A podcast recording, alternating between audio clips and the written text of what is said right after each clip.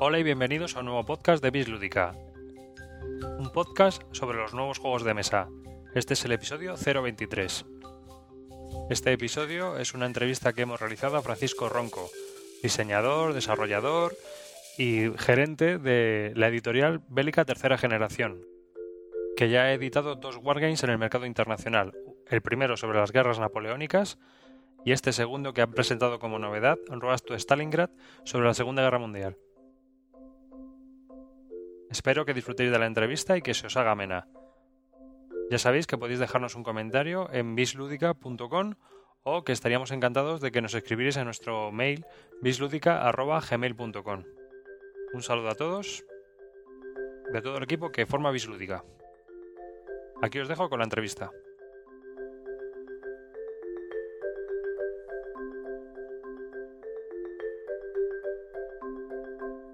Hoy tengo conmigo a Francisco Ronco. Es alma mater y diseñador de los juegos creados por un grupo de emprendedores que se encuentra detrás de esta nueva editorial. Una editorial muy nueva y que está, está publicando Wargames en España. Yo creo que sois los únicos, ¿verdad? Eh, hay otra empresa. Hay una empresa mm, del País Vasco, que ahora mismo no recuerdo el nombre, que tiene un, Ah, un sí. juego que se llama Blitzkrieg no sé qué, o algo así. Blizzard. Blitzwar, ese, ese, Blitzwar. Lo que pasa es que no he conseguido contactar con ellos porque les he escrito un par de veces para entablar relaciones y no han respondido. Pero sí, salvo ellos que han hecho uno, nosotros hemos hecho dos, ya está. De momento, habéis hecho dos, porque tenéis unos planes muy ambiciosos. Sí, por- bueno, ambiciosos no, lo que pasa es que tenemos muchas cosas ya pensadas y la mayor parte de ellas súper probadas y bueno, están ahí en la cola de producción y a medida que va viendo efectivo y disponible se van sacando. Pues eso está muy bien. Ha- Hace recientemente habéis publicado un nuevo juego, este de la Segunda Guerra Mundial. El primero es sobre las guerras napoleónicas. Vamos a comentarlos un poquito si quieres, y luego, mm, pero eh, luego ya hablaremos de ellos más detalladamente para que un poco sepa la gente con quién estoy hablando y de qué estamos hablando. ¿Te parece? Claro. Pues Pues bueno, Sí. mm, nada, habéis eh, publicado recientemente Road to Stalingrad, ¿no? Sí. Cuéntanos un poco. Pues mira, este, en general, tanto de este como del otro, lo que hay que decir primero es que son series, es decir, están planteados de modo que los juegos que vayan saliendo de la misma serie tienen un reglamento común y luego tienen algunas, algunas reglas propias, ¿no? Para reflejar pues la campaña o el teatro en cuestión del que se trate. Entonces, este que ha salido ahora, Road to Stalingrad, eh, pretende eh, desarrollar eh, la campaña del sur de Rusia del 42 al 43, es decir, desde julio de 1942 hasta marzo de 1943 aproximadamente. Y es un juego sencillo que está pensado para dos jugadores, que se juega en 3-4 horas, que combina el uso de cartas, pero no es un card driven, no es un juego de estos que está ahora tan de moda de GMT, Sí, los típicos de GMT. con el juego en el mapa. Entonces, bueno, verás, es un juego que está pensado eso para o para gente que no tiene mucha experiencia en los wargames o que no tiene sitio donde dejar un wargame o que tampoco tiene muchos otros componentes, tiene un compañero y juega con él todos los fines de semana. Luego vamos a hablar más detalladamente de él, pero me gustaría que, que nos contaras dónde podemos conseguirlo y a qué precio aproximadamente, que es una cosa Pues- que siempre le interesa a nuestros oyentes. Pues mira, nosotros en la web ya no lo podemos vender, pues en español por lo menos no, porque la edición española la hemos sacado en español.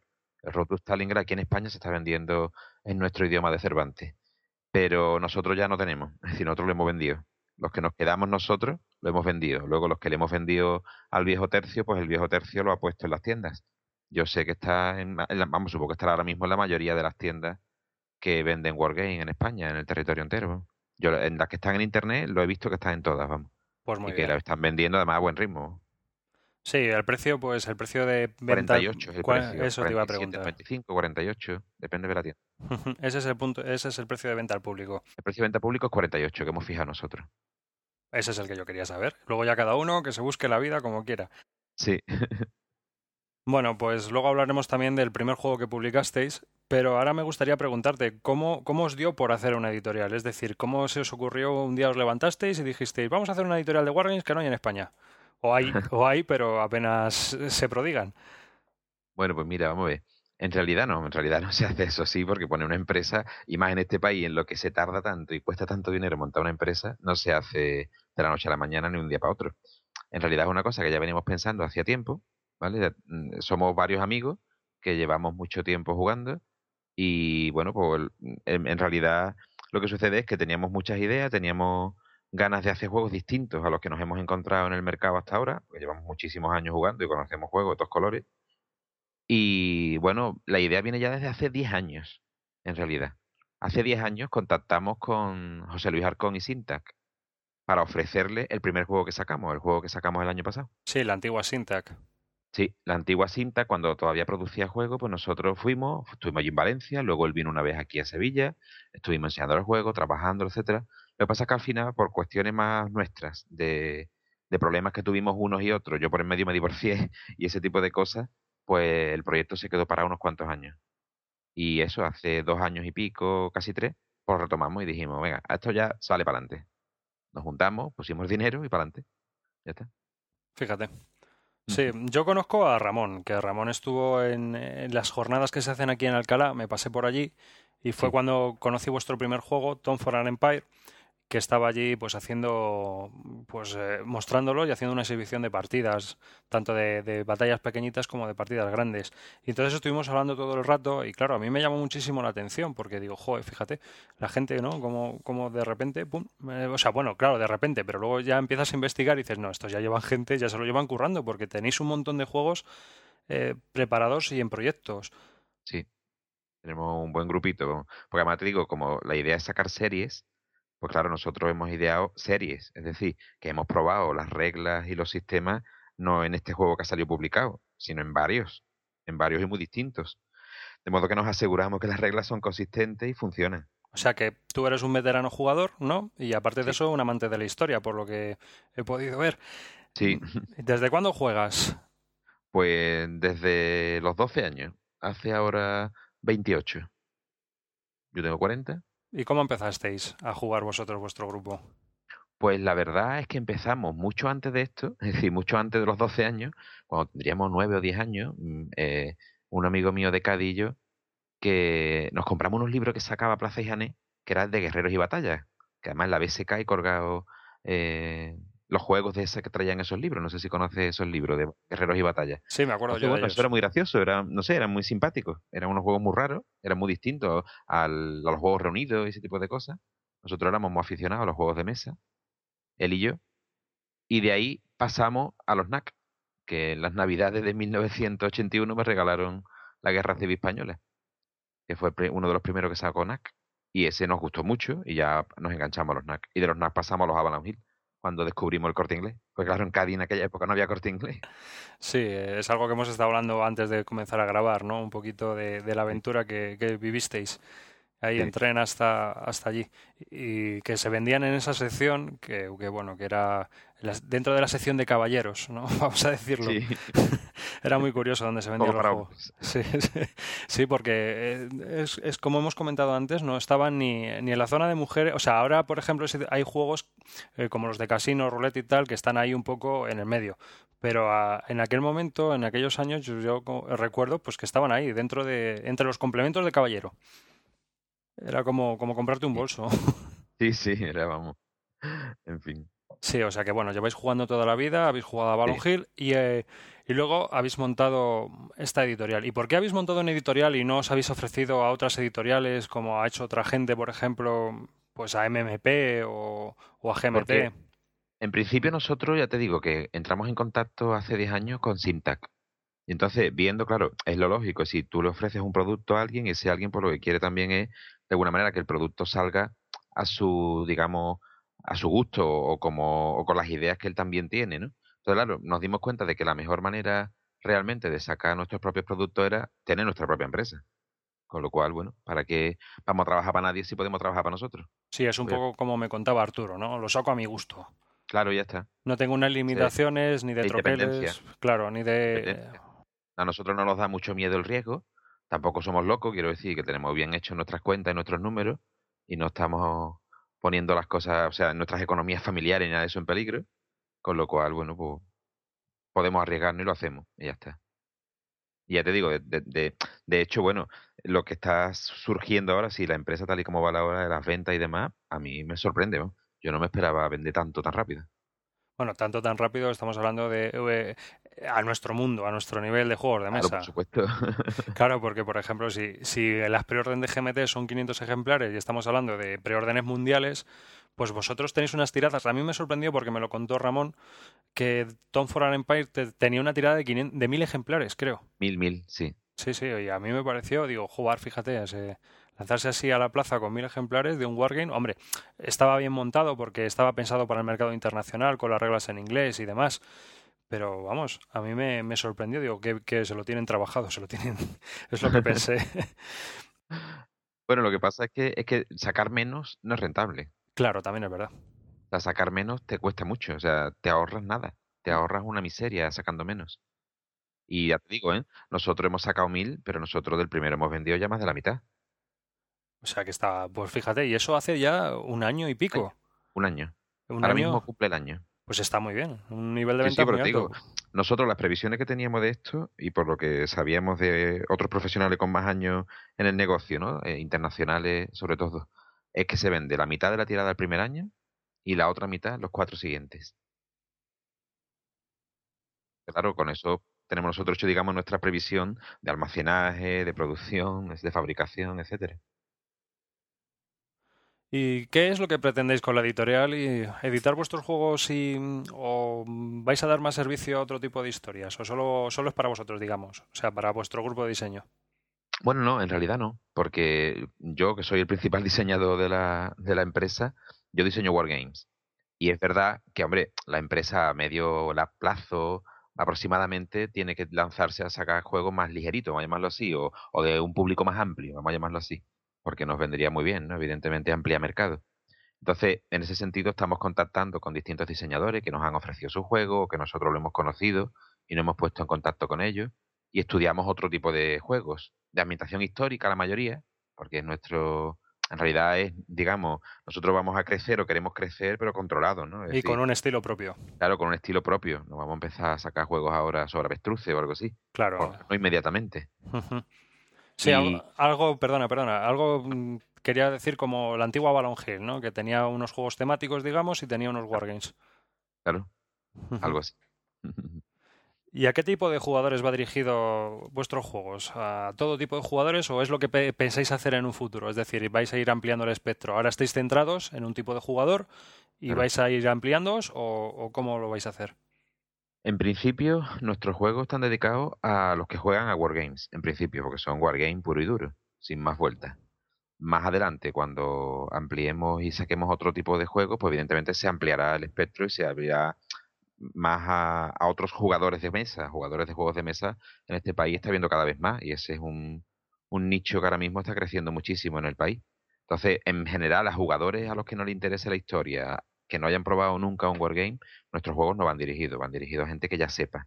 Sí es verdad que hay una diferencia entre el primer juego y el segundo, porque ya te decía que el primer juego es un juego que eh, le está encantando a la gente que le gusta el periodo napoleónico, que le gustan los juegos napoleónicos y que le gusta la historia del periodo, pero encantando, vamos, además una barbaridad. Y el segundo, pero sí es verdad que, claro, la gente más, más novel, ¿no? En el, en, el, en el campo de los juegos, pues no. no o sea, le he hecho un poco para atrás tanta ficha, tanta, tanta historia, ¿no? Tanto cromo, que tiene mucho cromo además el juego. Pero el nuevo, es decir, el que estamos sacando ahora, el Road to Stalingrad, es un juego que se explica en 10 minutos. O sea, el tiempo que tardamos nosotros en explicar las convenciones del juego son 10 minutos, contados. ¿Y una partida dura aproximadamente? 3-4 horas. Pues está bien, en una tarde puedes jugar. Sí, perfectamente. Y además cuando dominas el sistema, eh, se te va volando. O sea, es que no te das cuenta y se ha ido la partida. Eso está bien, ¿eh? Eso está muy bien. Sí, porque el sistema está pensado precisamente para que sea muy ágil.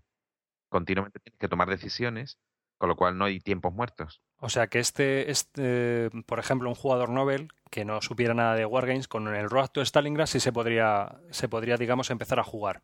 Sí, Sí, sí, perfectamente. Y además, no te lo digo yo porque sea mi opinión, es que lo, lo, hemos comprobado porque lo hemos puesto a prueba específicamente con gente que no ha jugado en su vida un Wargame o con gente que no ha jugado mucho, se ha jugado uno o algo así, porque queríamos probar, porque este, este sistema, el sistema Campaign Commander, está pensado precisamente eso, ¿no? Para que sea mucho más ligero que el otro.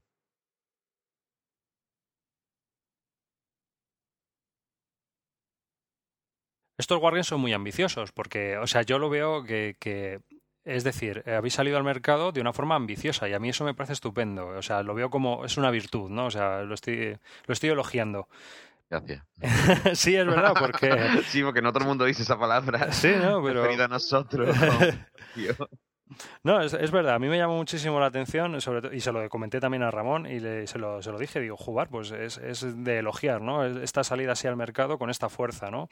Y, pero vais a implementar en un futuro, porque el primer juego, por ejemplo, lo sacasteis al mercado directamente, este segundo ya habéis hecho preorden y ahora ya estáis haciendo preórdenes, ¿no? Un poco como... Bueno, en realidad, en realidad lo hicimos desde el principio, es decir, en nuestra web está puesta la oferta de preorder de los primeros juegos el primero no, evidentemente, porque claro, íbamos a salir a la venta. ¿Cómo vamos a, a, pedirle a la gente que reserve algo que no conoce?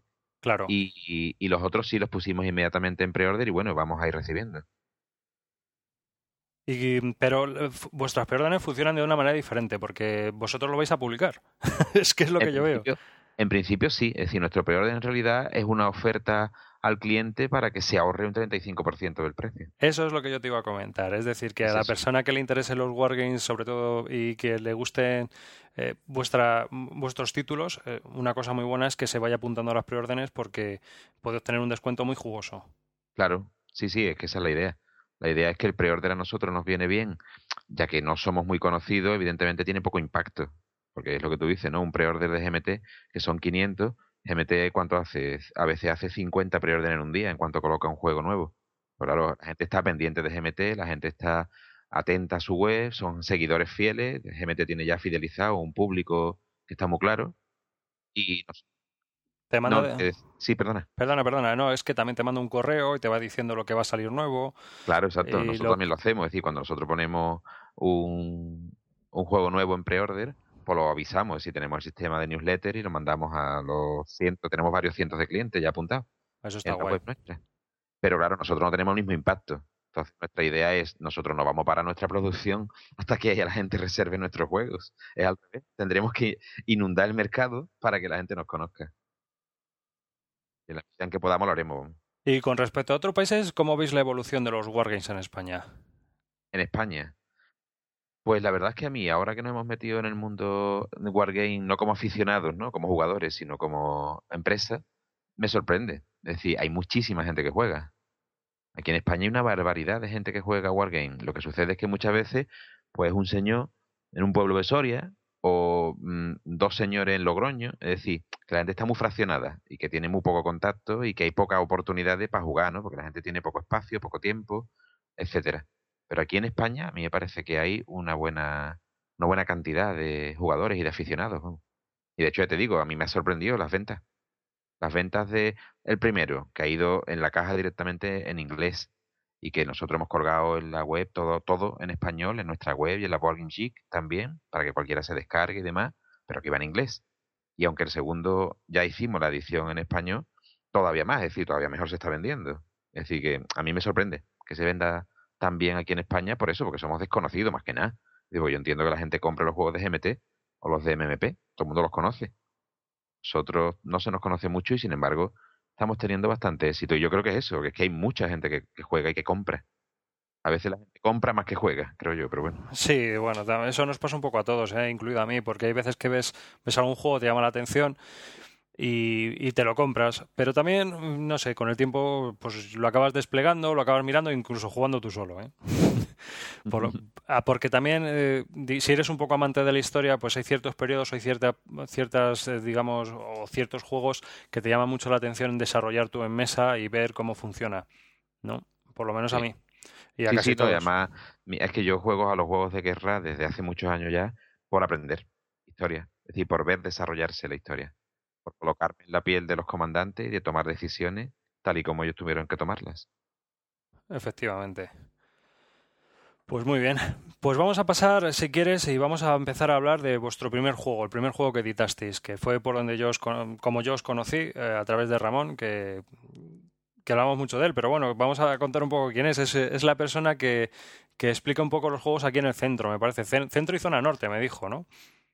Porque me pareció una persona súper simpática también, muy majete el tío.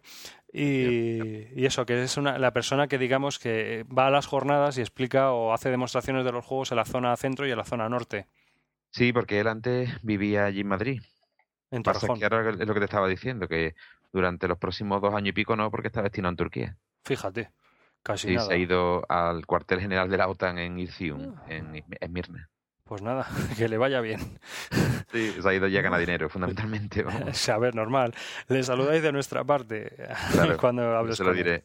Además, le encantará cuando vea la entrevista y eso le se sentirá orgulloso. Muy bien. Pues mira, te iba a comentar. Eh, vuestro primer juego, el que sacasteis es Stone for an Empire, ¿no? Que es un juego sobre las guerras napoleónicas. Y bueno, pues cuéntanos un poco eh, en cómo es. Vale. Bueno, pues el juego trata sobre la guerra de la independencia. Está preparado de manera que los eh, jugadores representan, eh, según la cantidad de jugadores, porque pueden jugar incluso hasta ocho personas a la vez, si se encuentra suficiente número de gente, o dos, que es lo mínimo que se despacha. Si hay dos, pues uno lleva a los imperiales, es decir, Francia y sus satélites, y otro lleva españoles, ingleses y portugueses. Si hay más, pues lo mini si el número es impar, que no es malo, pues uno lleva a los ingleses y portugueses, porque normalmente la mayoría de los escenarios, ingleses y portugueses, ganan de una manera, los españoles ganan de otra, y los franceses y aliados pues ganan de otra. De modo que en realidad son tres bandos. Entonces, bueno, el juego está hecho de manera que tú puedes jugar un escenario, y los escenarios son desde los primeros de batalla que hay, para jugar solamente la mecánica de las batallas, que se juega aparte, eh, tiene un propio subsistema dentro del sistema de juego, o toda la guerra entera. Entonces, bueno, es un juego que está pensado de modo que tú lo que manejas en el mapa son fichas que representan a los cuarteles generales de las tropas y otras fichas que son pues las principales unidades de maniobra, es decir, divisiones de infantería y caballería, brigadas a veces de infantería o caballería, eh, grupos de baterías de artillería, así.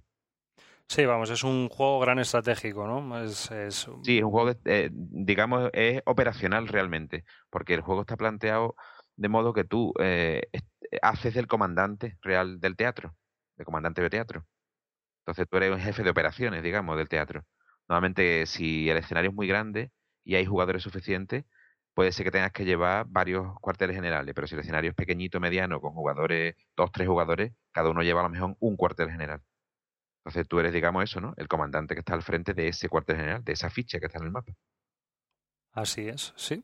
Sí, porque yo lo tengo aquí apuntado. Tenéis que, digamos, en el juego un punto de combate son mil hombres aproximadamente o, ocho de, o de 8 a 12 piezas de artillería. Sí. Y el turno, pues el turno de juego es entre 15 días y un mes, ¿no? Sí, depende del escenario. un mes. En este sí, porque en este es un mes, porque si no sería larguísimo. De hecho, ya la campaña, la campaña grande entera, desde julio de 1808 abril de 1814 ya se hace larga, pues son 70 turnos. Pues el de, el de los 15 días está pensado porque, claro, el siguiente, por ejemplo, que saldrá, que es sobre las campañas de Italia de Napoleón, la escala de tiempo y espacio es esa, la pequeña. Porque, claro, mm, duró mucho menos, el terreno en el que se lucha es mucho más pequeño y todas las cosas pasan mucho más deprisa. Algo que te quería comentar, cuando yo me leí las reglas y me estuve mirando el juego, las fotografías, hoy, después de, estar hablando con Ramón y ver el juego y, estar tocándolo todo, es que eh, me he dado cuenta de que es un juego con mucho cromo, tiene muchos detalles, habéis procurado mucha simulación. Sí, sí. Sí, vamos, yo, yo de hecho creo que el cromo en realidad mm, lo que hace es adornar. Quiero decir que la simulación realmente está en colocar al jugador en la posición que te decía, es decir, tú tienes que mm, habituallar tus tropas, tienes que moverte en un orden que no te perjudique, porque si te mueves muy agrupado se te deserta mucha gente, si te mueves muy disperso puedes ofrecer un blanco fácil al enemigo, si tienes que tomar decisiones que son las decisiones propias de un comandante de la época. Y ahora el cromo lo que hace es adornar, es decir, que si tú tienes que destacar una fuerza de vanguardia y eres inglés, pues tú vas a usar la Light Division inglesa, como hacían los ingleses, porque tienen unos puntos de infantería especiales que colaboran con la caballería, de modo que en fin, tienen una función especial. O que si estamos en España y los franceses empiezan a asediar una ciudad, pues el pueblo normalmente se incorpora a la defensa. ese tipo de detalles lo que hacen es adornar realmente y bueno, y en el juego, claro, tiene mucho porque al fin y al cabo un jugador que adquiere este producto y que lo, se pone a jugarlo, seguro que ha leído un montón de esto, entonces espera ver esos detalles, porque además son detalles que cuando uno está jugando muchas veces son relevantes y hasta decisivos en ocasiones de los resultados que se producen.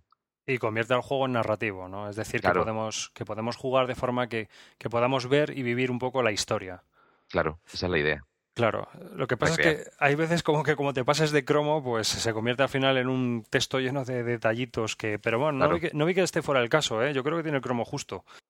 Sí, bueno, porque yo creo que eh, ya hemos conseguido, al diseñarlo, diferenciar muy claramente entre el sistema de juego que además es sota caballo y rey en realidad. Es decir, que uno cuando aprende a activar los cuarteles generales, a gastar los puntos de activación, a usar eficazmente ¿no? los suministros y la distribución de fuerzas al marchar y combatir, eso en realidad son unas cuantas páginas y luego todo lo demás en realidad son detalles.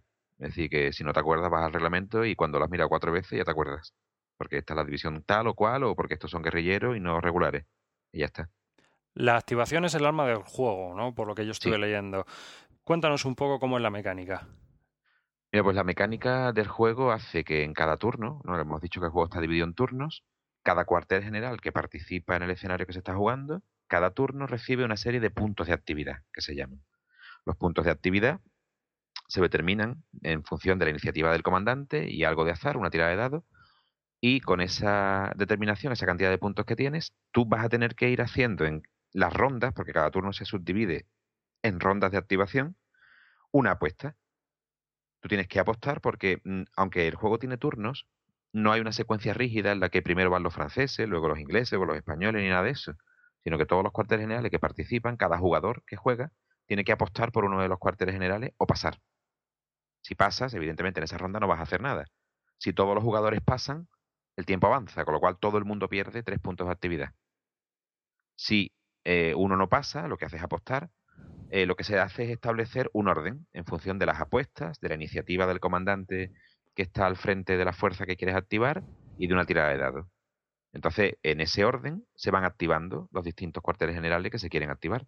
Cuando te toca activarte, pues tú tienes esos puntos para gastar en hacer una acción con cada fuerza que designes. Porque tú puedes tener todo el mundo agrupado formando una sola fuerza, o puedes destacar unidades o mover fraccionadamente tus formaciones. Eso ya es a elección del jugador. Y esa mecánica de apuestas y de, y de rondas se sigue durante eh, el turno hasta que todo el mundo tiene cero puntos o menos, porque a veces se pueden tener hasta negativos debido a ciertas situaciones. Puntos de actividad. Acabado eso, siguiente turno. Esa es la dinámica. A mí me llamó la atención porque me parece bastante, no sé, bastante lógica, una vez eh, representándolo a, la historia real, ¿no? Un poco mm, funciona como funcionaba un poco la realidad al, vacileo ese que tenían entre ellos también un poco a la hora de, hacer las, cosas y del engaño. Claro, además una, una, una, característica que tiene también el sistema este de activación y demás es que a mí me parece algo muy realista, que es en, en esa época en la que la guerra es más un oficio, un arte, más que una profesión que se aprende en academias y demás, muchas veces el general que tenía más iniciativa, más capacidad para reaccionar rápido, eh, en el mismo tiempo que otro, hacía muchas más cosas. Entonces eso es lo que sucede con ese factor que tienen los generales, que es el de la iniciativa, que es que es un factor determinante por eso, ¿no? Porque si tienes un general de iniciativa muy alta, pues te es más fácil apostando menos puntos activarte primero. Con lo cual, gastando menos puntos de activación, haces más cosas y te adelantas al otro muchas veces, claro, porque además tú apuestas y tú quieres hacer no sé qué, pero a lo mejor el otro hace algo antes que tú que te fastidia lo que tú querías hacer y te quedas un poco descolocado, ¿no? Y no sabes exactamente cómo reaccionar o tienes que improvisar sobre la marcha. Y eso depende mucho de la iniciativa de los comandantes. Mejores comandantes, comandantes con iniciativa más alta, hacen más cosas. Este, este juego es una simulación de, de, lo que era la guerra preindustrial, ¿no? Sí. Entonces, ¿hasta dónde llega esa simulación de la realidad? Bueno, pues todo lo que puede dar cartón y el papel, me parece a mí. Eh, como te decía antes, el, diseño está orientado para que tú eh, te sientas el comandante de un ejército. tú, eres el tipo que va en esa ficha y que está en tal ciudad, en tal zona. Entonces, tú tienes que organizar tus fuerzas, es decir, organizar las marchas, organizar el aprovisionamiento, eh, distribuir, porque, claro, tienes que tener cuidado porque tienes que tener un sitio donde la gente que se te pone enferma, tontita, etcétera, se vaya a recuperar. tienes que cuidar que desde tu depósito te llegue la comida y que no se te meta por medio ninguna fuerza enemiga.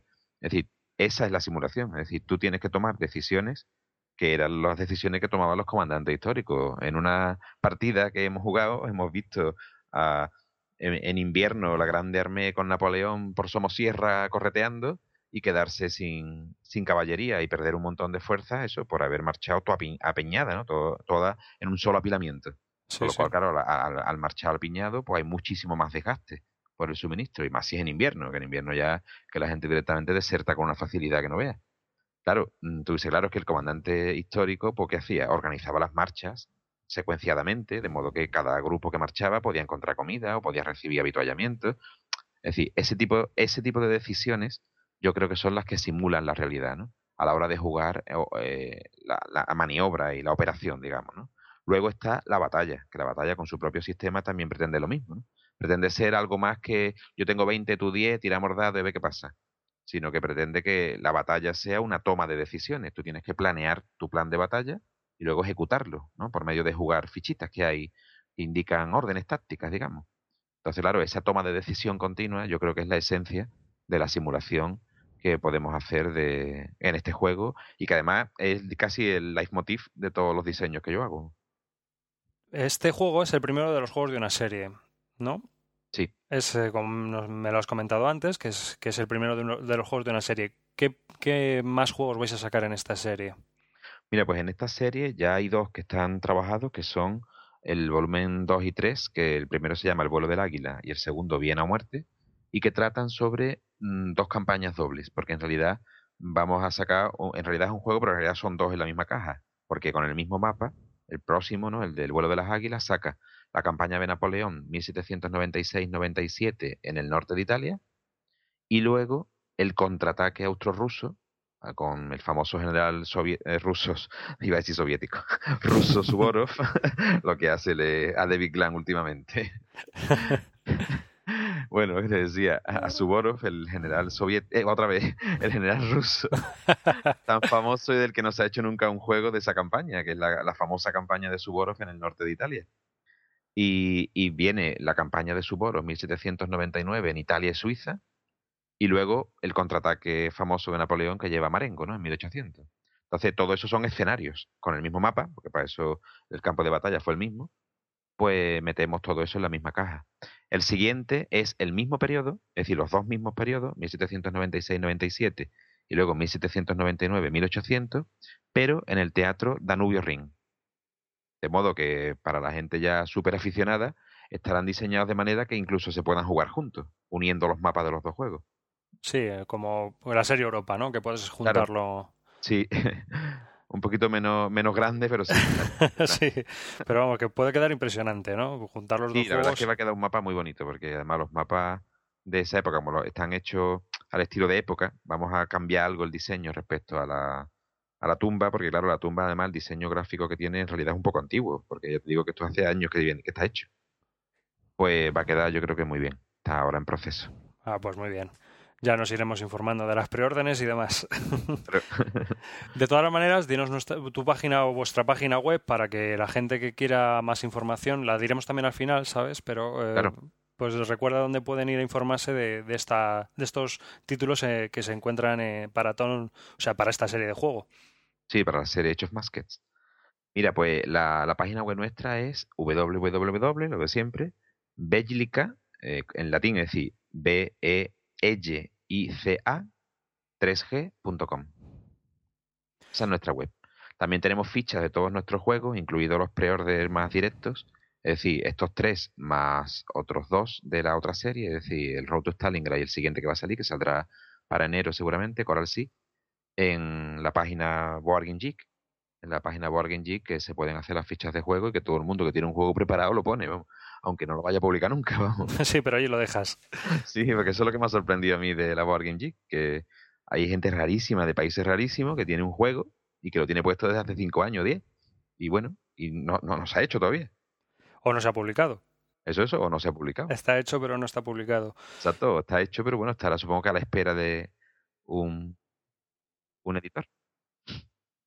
¿Y de esta serie pensáis sacar o tenéis en mente aprovecharlo para otro tipo de, batallas o de campañas? Sí, porque nosotros hemos empezado con lo napoleónico porque lo napoleónico tira mucho. Y además a mí personalmente me tira mucho. Pero la idea nuestra es que como esta serie está pensada para mm, reflejar campañas desde finales del siglo XVII hasta prácticamente la Guerra Civil Americana, pues la idea nuestra es ampliar. Es decir, ya tenemos a, a un aficionado de Polonia que nos va a diseñar un prototipo para hacer alguno de los teatros de la Guerra Civil Americana. Y nosotros mismos también tenemos ya material preparado para hacer campañas de la Guerra de Sucesión Española, de la Guerra de los Siete Años. Claro, sí, porque es una época bastante interesante también.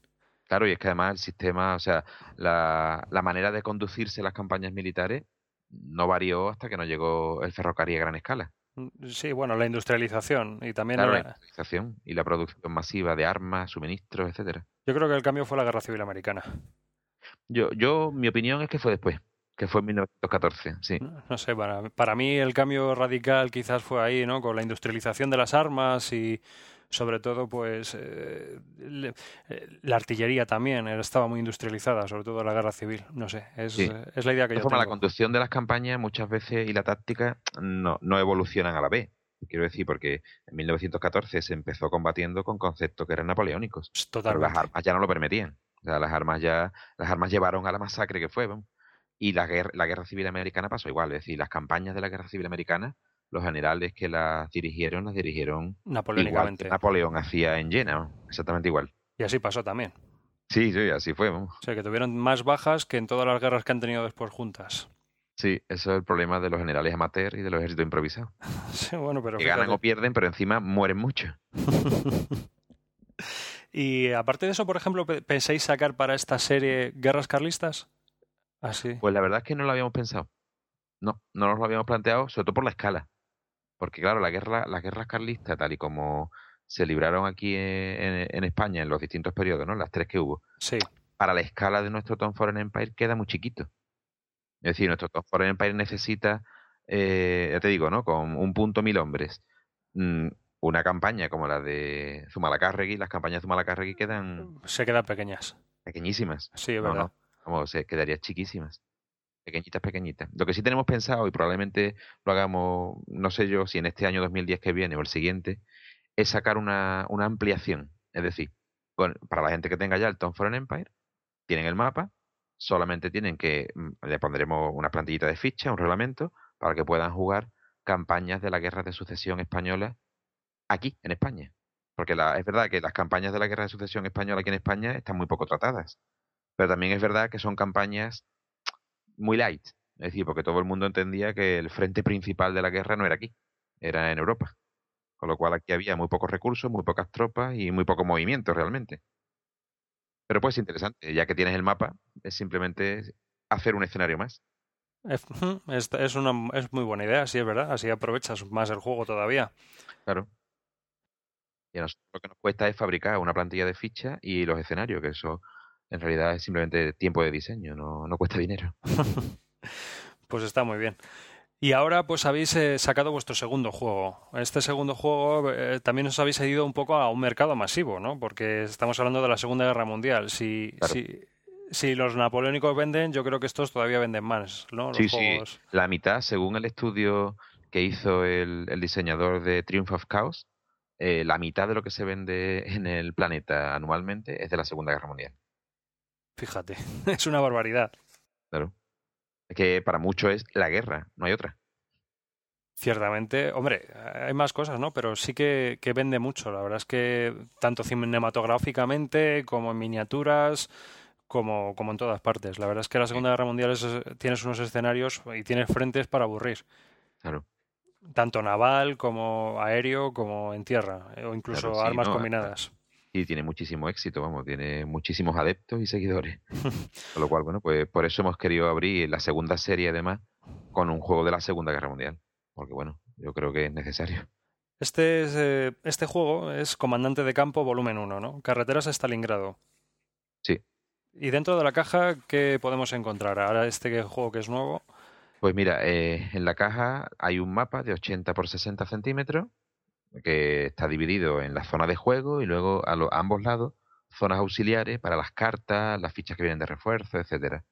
Luego dos mazos de cartas. Cada mazo de carta tiene 32 cartas.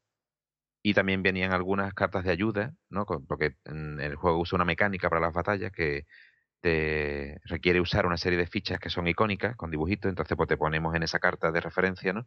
¿Qué significa cada dibujito, ¿no? Y también algunas cartas de promoción de los siguientes juegos que están en preparación. Dos dados de 10 caras y una plantilla con 176 fichas de las de 17 milímetros de lado.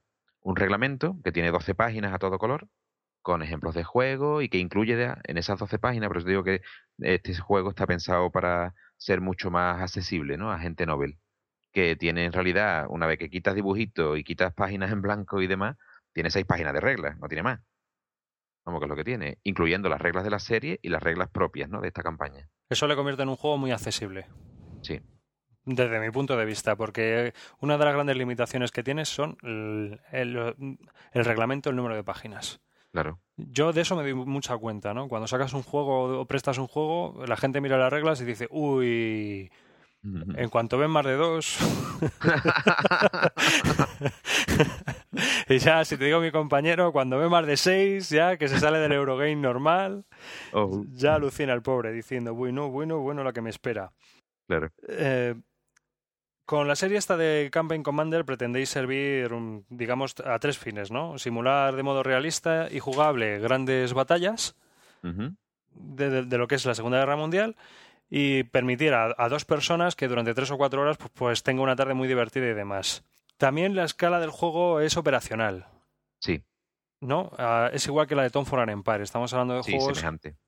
¿Cuántos counters tiene Rust de Stalingrad? Eh, pues la plantilla tiene 176 fichas, creo que son. Pero luego en el mapa nunca llega a haber más de 50.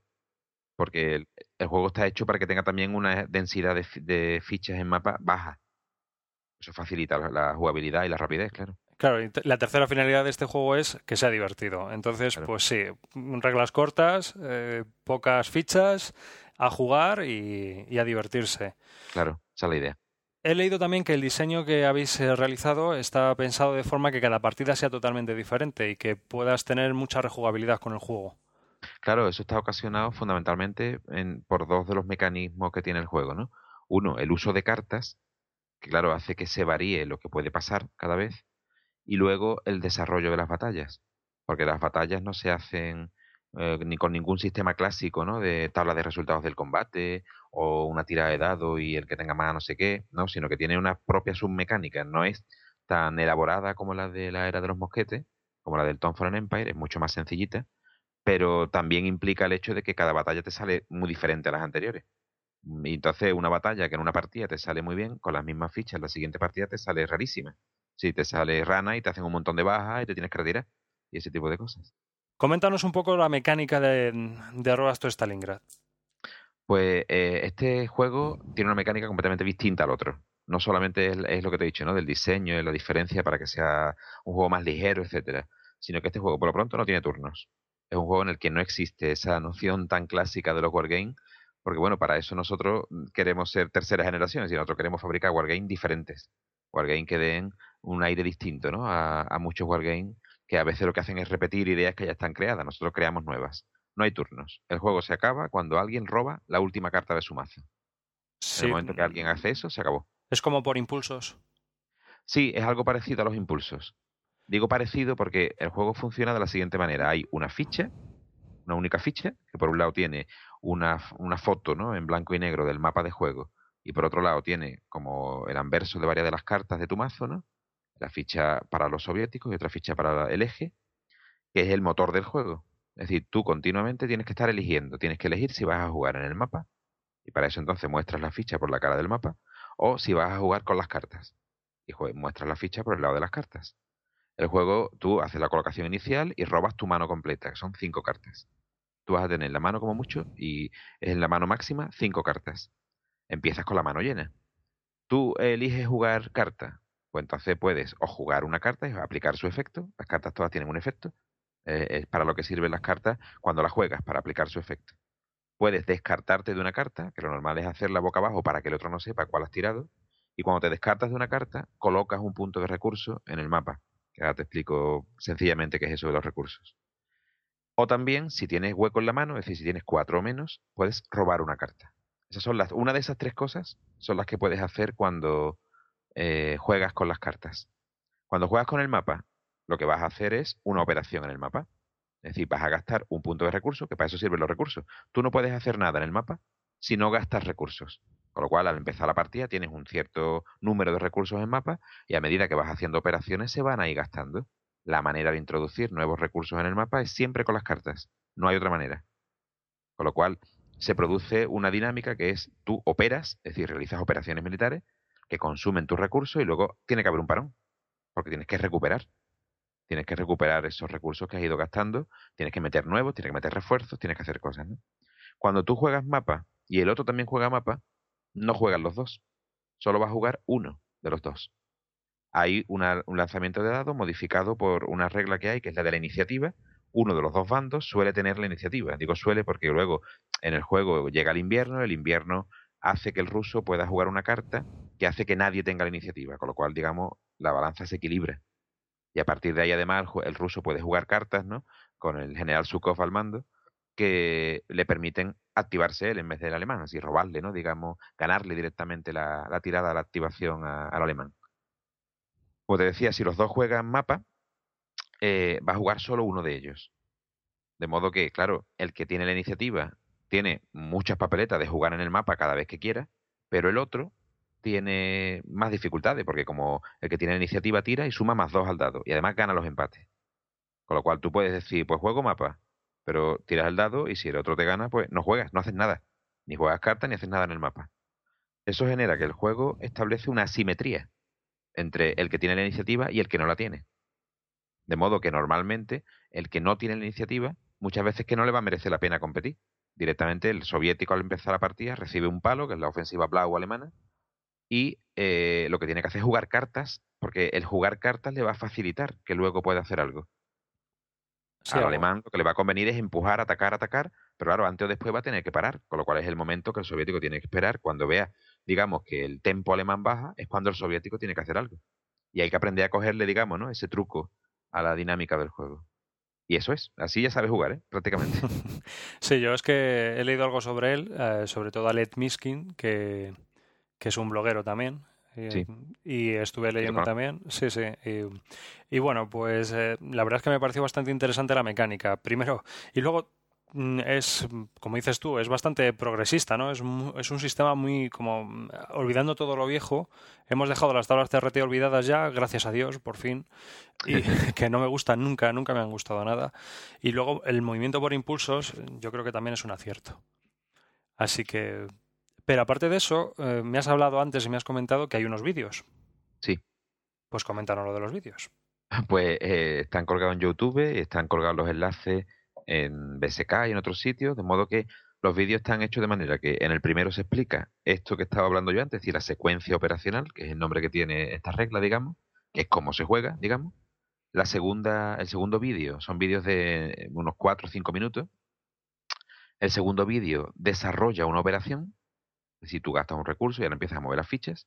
Y el tercer vídeo explica una batalla, porque las batallas tienen, como te decía antes, también una dinámica propia, ¿no? Con una serie de fichas de batalla que representan tácticas, eventos y cosas que pasan en el campo de batalla y que tú vas a ir jugando para provocar efectos sobre las fichas enemigas y en ocasiones también sobre, las tuyas, porque hay fichas que son malas y que las tienes que jugar por porque sí y tienes que jugarlas sí o sí y ese tipo de cosas pues están reflejadas con fichas de batalla. Hay un vídeo por cada uno de esos tres.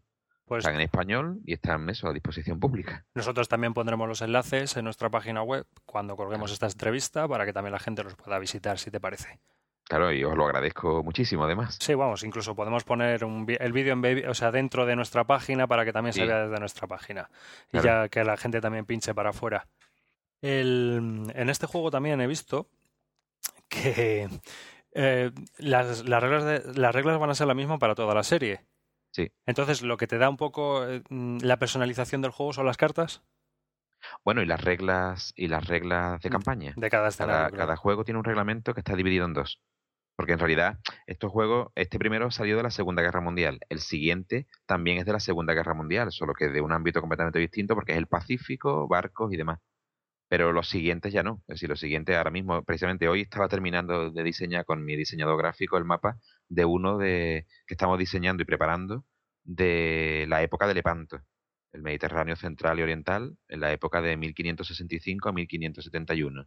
Tenemos dos de romanos, de la Primera y de la Segunda Guerra Púnica, preparándose y jugándose. Tenemos también otro en la, en la cartera, digamos, ¿no? Sobre eh, la, la, campaña de Napoleón en Egipto.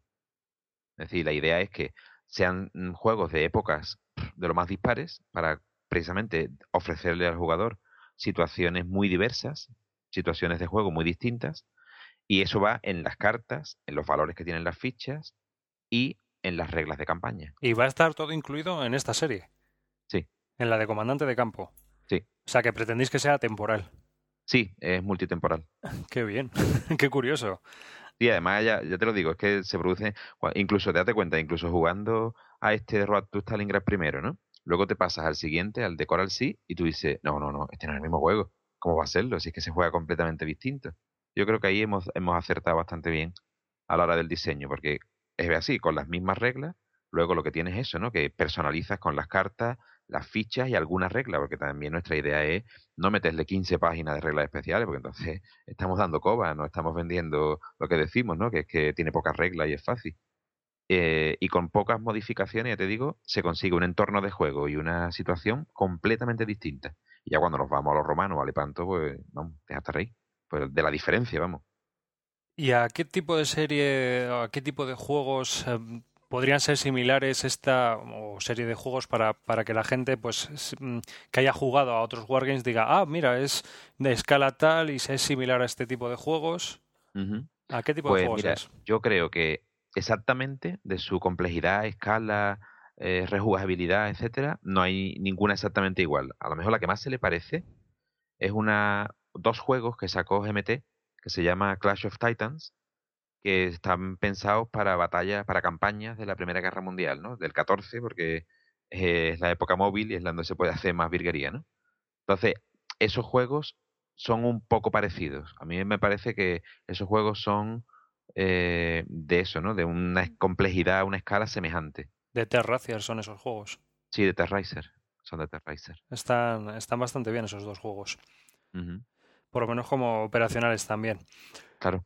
Y el siguiente que pretendéis, sacar es Coral Sea, que esta es la batalla de los mares del coral. Sí. Es la campaña, es prácticamente casi un correlato de este, del de Stalingrado, porque es desde mayo del 42 hasta febrero del 40, marzo del 43. Sí, es la primera batalla que se realizó en el mar donde nunca se vieron los barcos en primera línea. Sí. Jamás se dispararon un cañonazo. Claro esta batalla, este, este juego también va a tener como casi no va a llegar a, a, las 200 fichas, pero me ha llamado la atención porque también es un poco las campañas terrestres y también las navales, ¿no? O sea, sí, sí, es todo. Es un juego anfibio. Y entonces el desarrollo, como me has dicho antes, va a cambiar totalmente. Es decir, no va a ser nada parecido al de Rust Stalingrad. A mí es que me, está alucinando un poco eso de, de, que cada juego sea totalmente diferente. Ya cuando me has dicho que estás preparando Lepanto y que estás preparando dos de romanos, ya he dicho, madre mía, increíble. Eh, yo tengo una curiosidad terrible en, en, Coral Sea, porque a mí me gusta mucho la guerra naval, ¿no? O sea, es, es, algo que me llama mucho la atención personalmente, ¿no? Y, intento siempre, muchos de mis juegos están, están basados en, en guerras navales. Y, durante muchos años también he jugado a miniaturas con barcos. Claro. Entonces, pues es una cosa que me llama bastante la atención, porque mm, podría servir, por ejemplo, para hacer una campaña para luego hacer batallas de, de miniaturas. Sí. Fíjate, se me ocurre a mí. Sí, sí, eso, claro, además que eso es una práctica que hay club o grupos de gente que lo hace perfectamente. Es decir, juega un juego que es operacional o estratégico y luego ellos se hacen su, su mecánica de trasvase, ¿no? Eso lo pasan a figuritas y luego al revés, ¿no? El resultado de la figurita lo pasan otra vez al tablero. Vamos, eso lo hemos hecho nosotros también en Cádiz, en el club que teníamos, en el club A mí por eso me llamaba mucho la atención, sobre todo el, el que el del, el del Coral Sea, ¿no? Al ser combinado, Decías, joder, pues tiene aquí unas posibilidades increíbles el juego de modificar también. Sí, además resulta que precisamente por la dinámica que tiene el manejo de flota, claro, en el Road to Stalingrad no aparece, aunque las reglas navales están en el reglamento, pero no hay barcos. Eh, en, el, en el Coral sí, la dinámica del manejo de flota en realidad acelera el juego. Porque cada vez que activas, digamos, cada vez que haces una operación, que es la esencia de la mecánica del juego, en el Road to Stalingrad, con las fichas terrestres sueles hacer más cosas.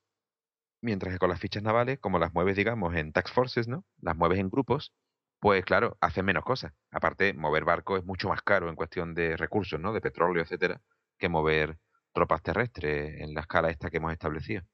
Entonces, claro, pues el juego va más rápido, porque la gente hace sus activaciones y las acaba antes. Con lo cual, ya te digo, si el, el tiempo de juego del Stalingrado son 3-4 horas, el Coral sí pueden ser perfectamente 2-3, una hora menos. ¿no?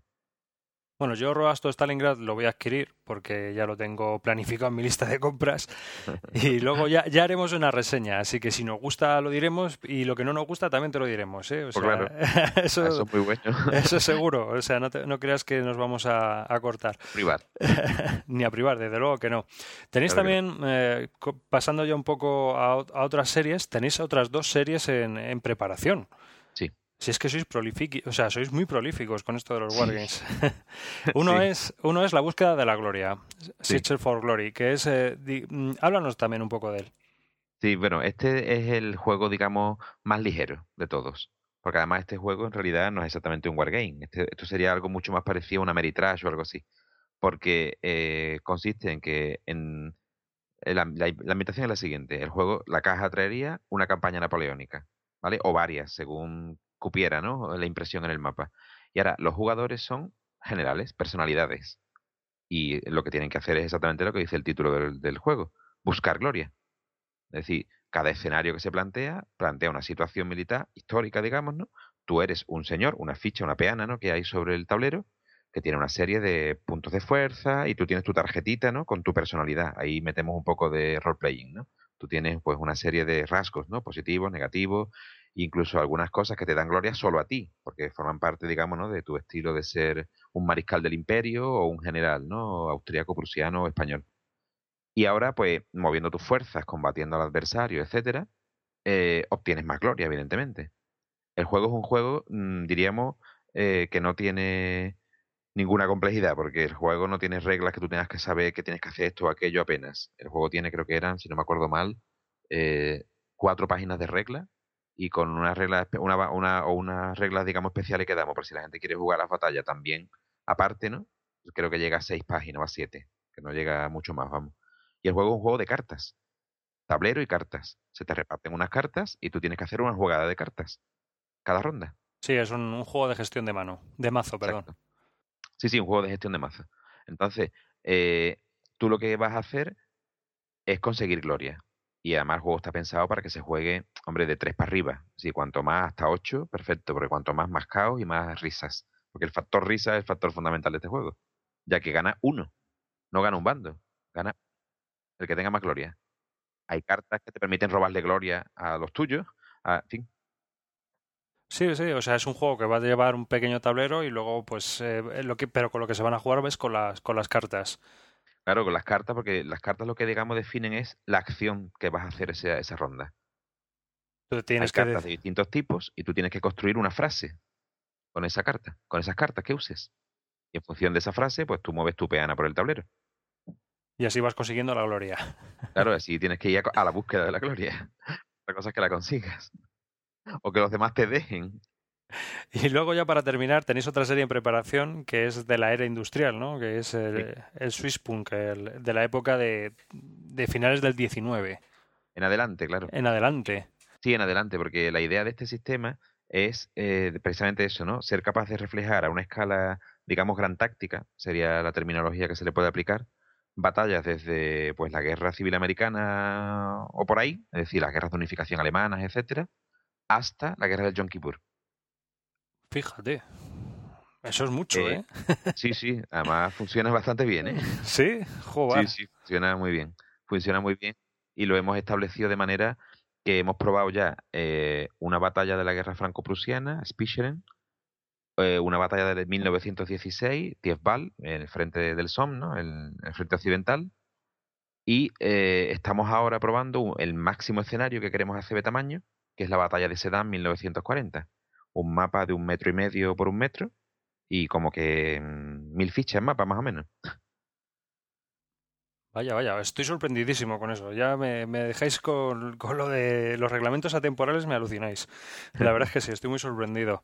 Sí, me, recuerdo lo del Yom Kippur. Yo estuve en el, en el Museo de Militar de, del Cairo hace dos años y allí tienen un mapa eh, gigantesco es la pared puesto, que es la, las decisiones estratégicas y los movimientos de campaña del ejército egipcio durante la guerra del Yom Kippur. Es súper curioso. Creo que tengo una foto por ahí todo que le hice al mapa. O sea que si vas algún día al Cairo, te, aconsejo que vayas al museo ese que está en la ciudadela Y, lo visites porque es muy curioso. Sobre todo si te gusta la etapa colonial y, toda esta. Y también las guerras árabe-israelíes. Tienen ahí un pequeño museo con aviones, con MiGs, con tanques y con todo eso. Sí, sí, está muy bien. Está, yo se lo recomiendo a todo el mundo porque me acuerdo ahora cuando lo has dicho y digo, me parece curioso decirlo. Claro. eh, pues, eh, ¿y no tenéis preparado nada más? Porque ya alucino. no, en principio ya va bien, ¿no? Yo creo que sí, ¿no? Lo primero que, lo próximo que vais a sacar es Coral Sí. Sí, Coral Sí. Sí, y ahora estáis con la, en plena promoción de Arrobaso Stalingrad, ¿no? Sí de Rhodes.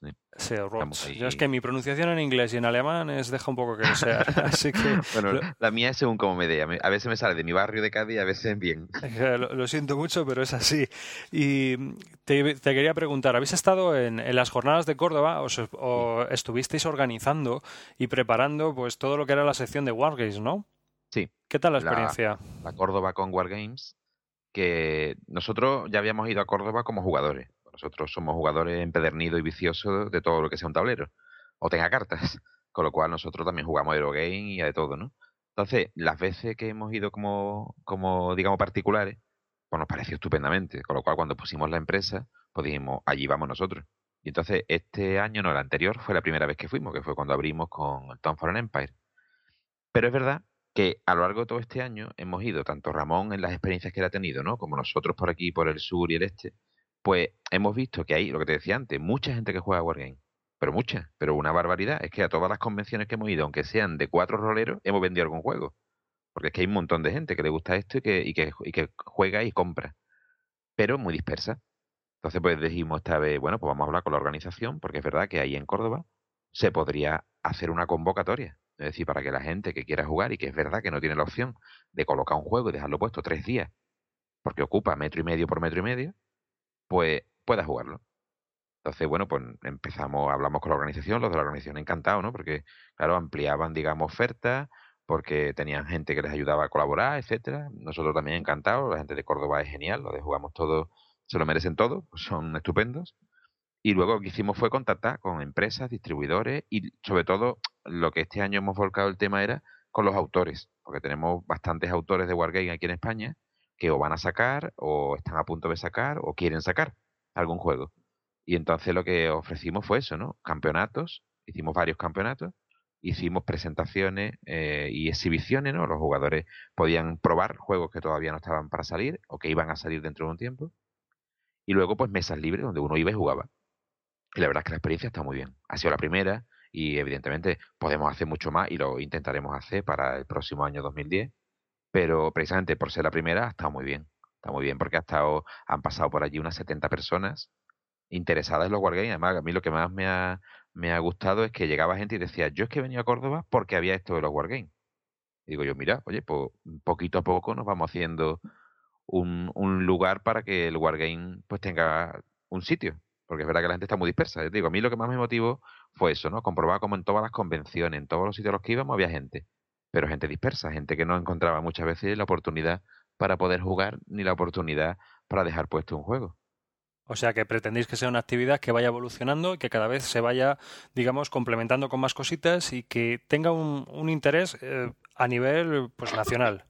Sí, a nivel nacional. De hecho, bueno, vino gente de toda, de toda la geografía. Vino gente de Madrid, del País Vasco, de por aquí por Andalucía, de todos lados. Te digo, permanentemente en la sala teníamos una treintena de personas jugando. Teníamos nueve mesas ocupadas. Y para, mi gusto muy bien, vamos. Ah, está genial. Está genial. Aparte de que, bueno, también, pues Córdoba se va haciendo un nombre y cada vez va más, yo creo que cada vez tiene más gente, ¿no? Todos los años. Sobre todo de gente aficionada. Claro, de gente que ya está metida. Sí. sí, porque el que, el que no lo conoce, pues va a lo mejor y prueba jueguecitos que haya por allí, pero que sean más accesibles a jugadores ocasionales. Claro. Esto es un poco que te tiene que llamar la atención y que te tiene que, que, pues que gustar un poco la historia también, ¿no? Si no has conocido nunca los Wargames. Claro. Porque si, si no te gusta la historia, pues como que a lo mejor te, te va a costar más.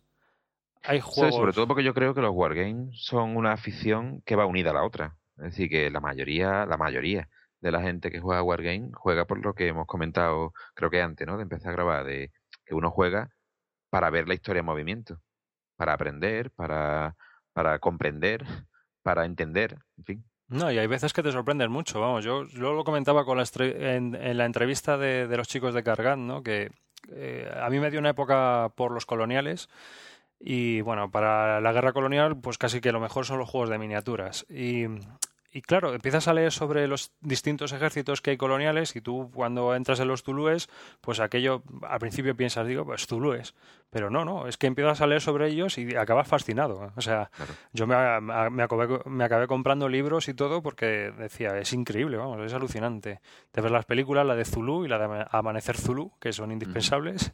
Sí, sí, totalmente. o sea, son justo las que hay que ver antes de jugar. Sí, sí, además para sentir, ¿no? Lo que, o sea, cómo tienes que jugar luego la partida, ¿no? Cómo te tienes que, que- que sentir, narrativamente hablando.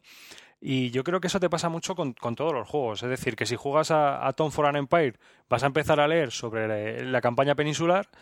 Y si juegas a Road to Stalingrad, vas a empezar a decir, joder, voy a leer un poco sobre la- las campañas y los comandantes que estuvieron participando en, esta, en estas campañas. Claro. Y yo creo que se- ahí hay unas sinergias muy buenas. Entonces, eh, a nosotros nos ha pasado, yo cuando también estaba asociado y montábamos algunas jornadas, pues cuando hacías alguna exhibición de, de aviones o, o de, de wargames así ligeritos y tal, mucha gente se acercaba porque la- lo- nosotros lo hacíamos en parques públicos. Ajá. Y mucha gente, mucha, muchas personas se acercaban a, a, a- a preguntar e incluso pues algunos empezaron a jugar. O sea que eh, es genial, ¿no? O sea, a mí me parece que hay unas sinergias muy buenas ahí. Sí. Y sobre la creación de los juegos, mm, cambiando un poco de tercio, que os habéis encontrado con muchos problemas, sobre todo en la producción gráfica. La fabricación, dices tú, ¿no? El diseño, producción y fabricación, ¿no? Bueno, mm, de todos colores. En, la, en el tema gráfico, no. Es decir, a ver, cuando digo no, digo, mm, los diseñadores que trabajan para nosotros, pues son gente bastante competente y hacen caso a las indicaciones que les decimos y hacen bien. Sí es verdad que lo que sucede es que, claro, al ser una, una empresa Nobel y también ser nosotros, además, los que nos lo guisamos y nos lo comemos todo, por decirlo así, pues claro, nos hemos encontrado con que tenemos eh, ajustar el trabajo del diseño gráfico del diseñador que está acostumbrado a diseñar y a dibujar y a hacer lo que sea para la imprenta, para que el offset salga bien, para que en la fotomecánica no te pongan problemas con los fotolitos, no sé qué, pues eso cuesta. Eso cuesta y bueno, y hay que darse un poquito de trompicones. De hecho, los dos juegos tienen problemas ah, de impresión o de algunos colores o de algunas cosas. Mm, Por ejemplo, en el de Roto Stalingrad, pues faltan algunas cosas. Es decir, mm, había unas vías de férreas que salían de fondo en el, en el tablero y no están. Se han perdido. Han perdido. Los han perdido los de, los de la fotomecánica, por supuesto, esa fotomecánica no vuelvo, evidentemente, pero no están. Y después, bueno, pues, por ejemplo, sí nos, encontró, nos costó mucho trabajo encontrar imprenta. Porque el trabajo del troquelado, el troquel para hacer las fichas, la mayor parte de las imprentas no se querían meter lío, porque es un trabajo muy de mijita, muy especializado, que requiere mucha precisión. Y bueno, por lo menos aquí en la zona mm, en la que nos hemos movido, en varias provincias de aquí de Andalucía, nadie se quería arriesgar hasta que encontramos el, el impresor con el que con el que hemos trabajado estos dos juegos. Sí, yo es que profesionalmente me, bueno, profesionalmente me dedico a las artes gráficas. Ajá. Entonces, lo que pasa es que, bueno, yo trabajo en una fábrica de alto rendimiento, que no tiene nada que ver con esto, ¿no? Pero yo llevo toda la vida trabajando en artes gráficas y sé bastante de, de esos temas de, de, la producción. Y es una pregunta que te quería hacer porque me imaginaba que te ibas a haber encontrado con problemas. Y yo creo Claro. que pues también era curioso que la gente lo supiera, ¿no? Porque el troquel, por ejemplo, pues eh, aparte de que son carísimos, yo creo que es una de las cosas más caras que te puedes encontrar en esta en este oficio. Sí, Eh, hombre, ya, luego ya, ya te vale, ¿no? Para un montón de juegos, pero ahí está. Eh, el ajuste, el acoplar todo de la fotomecánica, lo que decías tú, que se han perdido las vías férreas, joder, pues eso es, eso es para no pagarles, ¿eh? sí, totalmente. Bueno, yo te digo una, vamos, en mi trabajo no lo habrían pagado, ya te lo digo yo. Claro. Eh, Sí, les, sí, habría- sí, les habrían multado. Claro, normal. A ver. Qué bueno. pues eh, mm, otra pregunta que te quería hacer y, y sobre esto. Eh, hemos hablado de los componentes físicos, pero ¿está haciendo o se ha hecho algún, mm, digamos, algún módulo para Basal para poder jugar por internet con, con estos juegos? Sí, el de Road to Stalingrad ya está hecho. Lo ha hecho Paco, nuestro amigo y colaborador de Córdoba, que se encargó del campeonato de SL este año allí en Córdoba y que le gustó mucho el juego, se lo llevó y lo ha ido, yo le pasé los archivos y él lo ha, lo ha diseñado. Todavía lo tenemos de prueba, está colgado en el, se puede descargar desde el enlace que hay en la BSK, en la parte de software, está puesto el módulo de Basal para que se pueda descargar. Está el, el modo de español, con las cartas en español, con todo en español. Yo te lo digo pues porque la gente puede probar el juego a partir de ahí y porque también, claro, estamos hablando de que los jugadores de Wargames están repartidos por toda la geografía mundial porque es mundial. Eh, hay gente que, yo que sé, nos escucha desde Holanda, o sea que, y que, que pues tengan la oportunidad también de poder, de poder jugar, ¿no? Y a mí eso me parece estupendo. Sí, sí, además, verá, el del Tom for Empire está en proceso, el Tom for Empire tiene muchísimos más componentes y entonces un fan nuestro y amigo de Polonia lo está diseñando y lo está terminando. Y bueno, pues eh, recordar a nuestros oyentes que Roas to Stalingrad se puede conseguir ahora mismo en las tiendas especializadas a un precio de 48 euros, precio de venta. O que naveguen por internet, que también hay muchas tiendas online y que también se pueden encontrar en casi todas. Tom for Empire también se puede conseguir, vale 65 euros. Sí, ese es el precio de venta público. Ese es el precio de venta al público. Y bueno, pues hasta aquí otro episodio del podcast de Bislúdica. Yo estaría encantado de que nos dejarais vuestros comentarios en nuestra página web bisludica.com o que nos escribierais un correo con vuestras impresiones a bisludica.gmail.com. Y un placer de haber tenido aquí a Francisco Ronco. Bueno, un placer también mío y agradecerte el que me deis esta oportunidad y que aguantéis mi charla, que yo charlo mucho. sí, ya, pero está bien, ¿no? Aparte que yo creo que hay veces que está bien que te hagan una entrevista un poco especializada a lo mejor, ¿no? Que, que sepan un poco también el que te pregunta qué es lo que está preguntando. Claro, sí, además se nota mucho la diferencia. sí, pues nada, ha sido un placer. Igualmente.